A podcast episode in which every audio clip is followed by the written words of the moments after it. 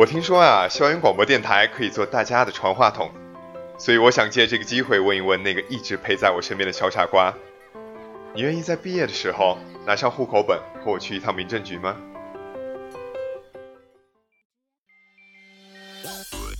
？Hello，各位听众朋友们，欢迎收听今天的欢脱话题榜。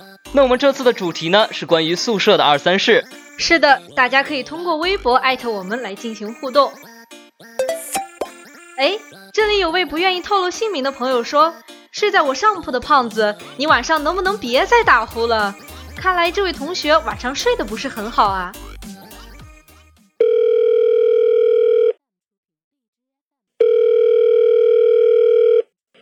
喂，你好，这里是华清校园广播电台。你好，我我想点一首《故乡》。好的，稍后我们的导播会进行安排。那你有没有需要我们转达的话呢？我想告诉我的家人，我想他们了，可是他们并不在这里，也听不到。不要难过，这里也是你的家，我们一直都在。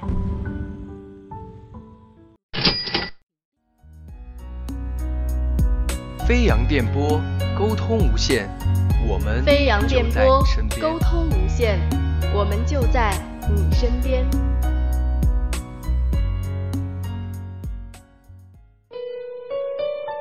夜里的繁星是你，秋天的红叶是你，美不胜收是你，莫齿难忘是你。隔空相望，我的声音却在你的耳边。两心无间，你我的故事用网线相连。我愿为你讲述，讲述我们之间的故事。你若愿意倾听，我在这里等你。这里是这里是 FM 二四八九幺五华清之声，华清之声。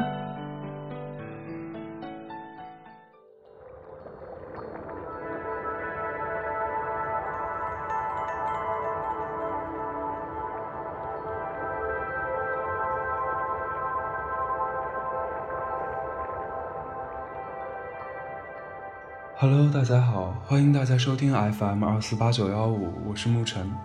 今天我要给大家陈述一部电影《海鸥食堂》。《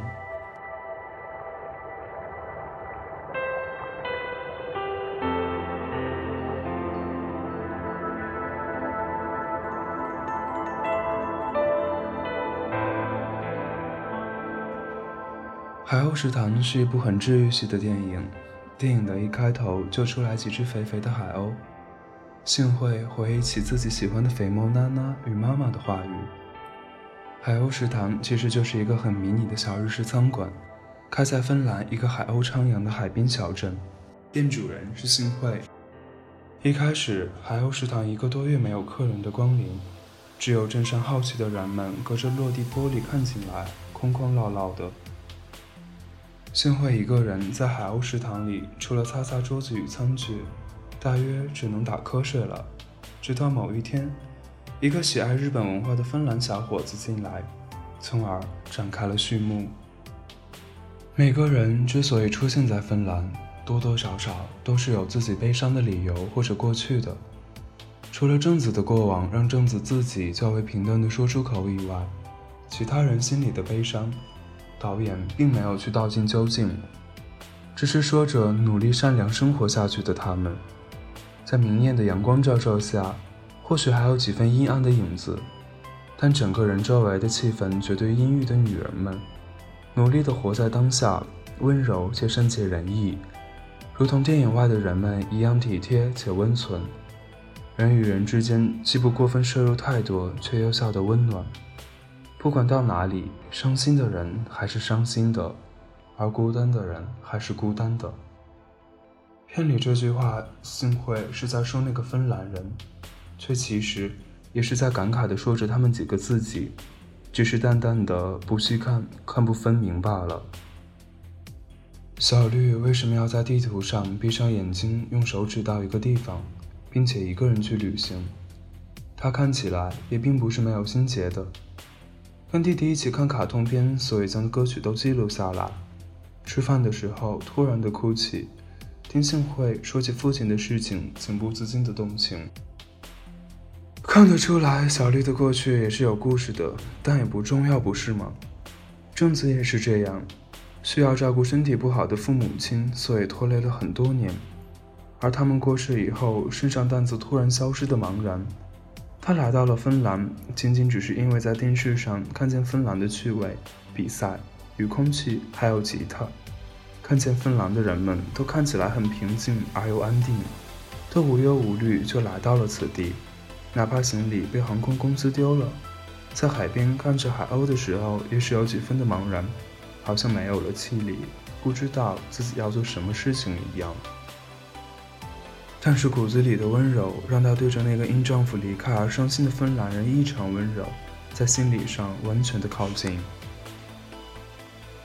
一开始彼此都是陌生人，海鸥食堂以及日式饭团对镇上人们都是陌生的事物。但随着小绿和正子的加入，随着肉桂卷与咖啡的香味一点点的渗透出去，当地的人们一点点熟悉起来。海鸥食堂里慢慢热闹起来，终于变成生活里的一个节点的过程。大约还是很平淡的，就算偶尔想到片中某人的伤心处，镜头也只是引导我们静静的看着，并没有刻意的疏导我们，也并没有煽情。海鸥食堂的几个人，如同生活里一样的微笑以及小心翼翼的帮助，并不强烈，但很单纯的温暖，如温茶在手，沁人心脾。他们说的话很简单，简单到身边人都对你那样说，但是看后回味，一些话语却总是可以让人咀嚼再三的。简单生活，但含有一种意识上的透彻，让我想起几本巴娜娜的文字，那种透彻的文字也是疗伤系的情节，虽然跟海鸥食堂不同，但那种透彻感又很相似。于是感受得出来，导演应该是一个心思与感觉都很细腻的女性，用着自己淡然的眼光讲述着低调而随意的角色与故事，没有审视，没有反省，也没有太多的思索，他们只是在做他们自己，认真善良的他们只是做自己想做的事情，不去做自己不想做的事情而已。故事讲述的一点都不煽情，也不是激情的热火朝天。只是各自努力，坚持着自己的日子。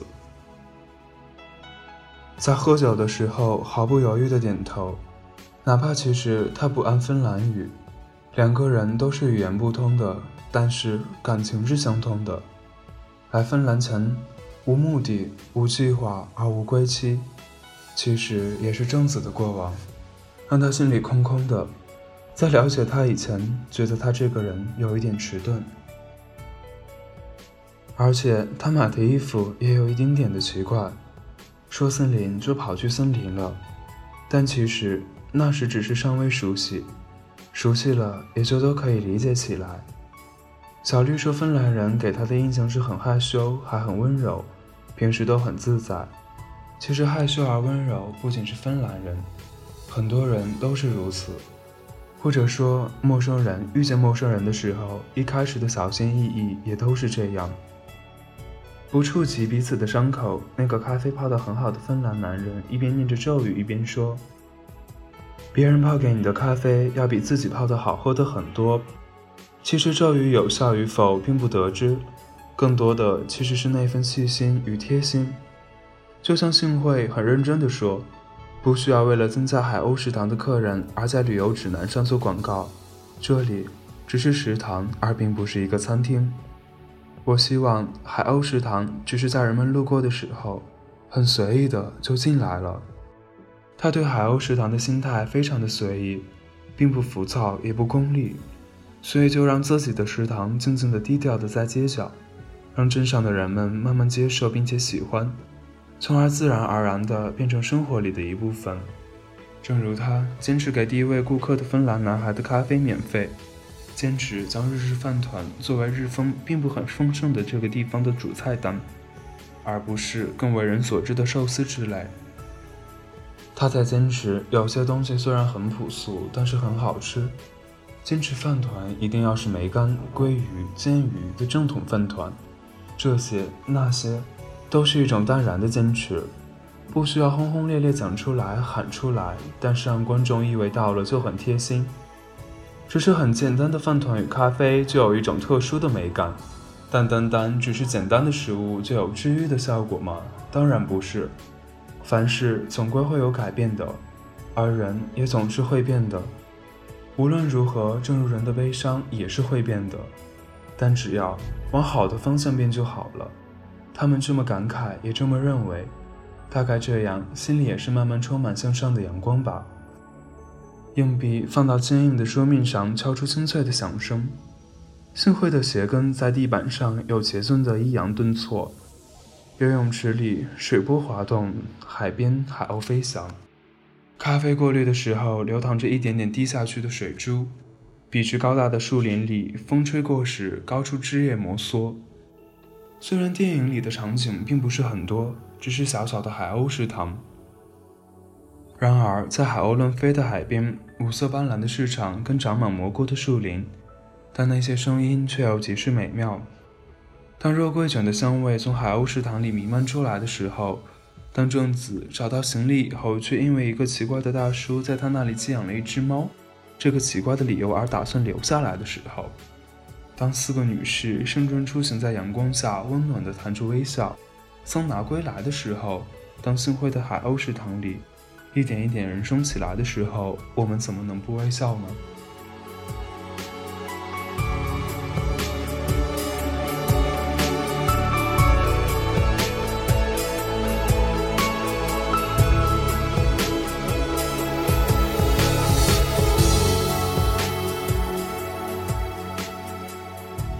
好了这期节目就到这里，就要和大家说再见了。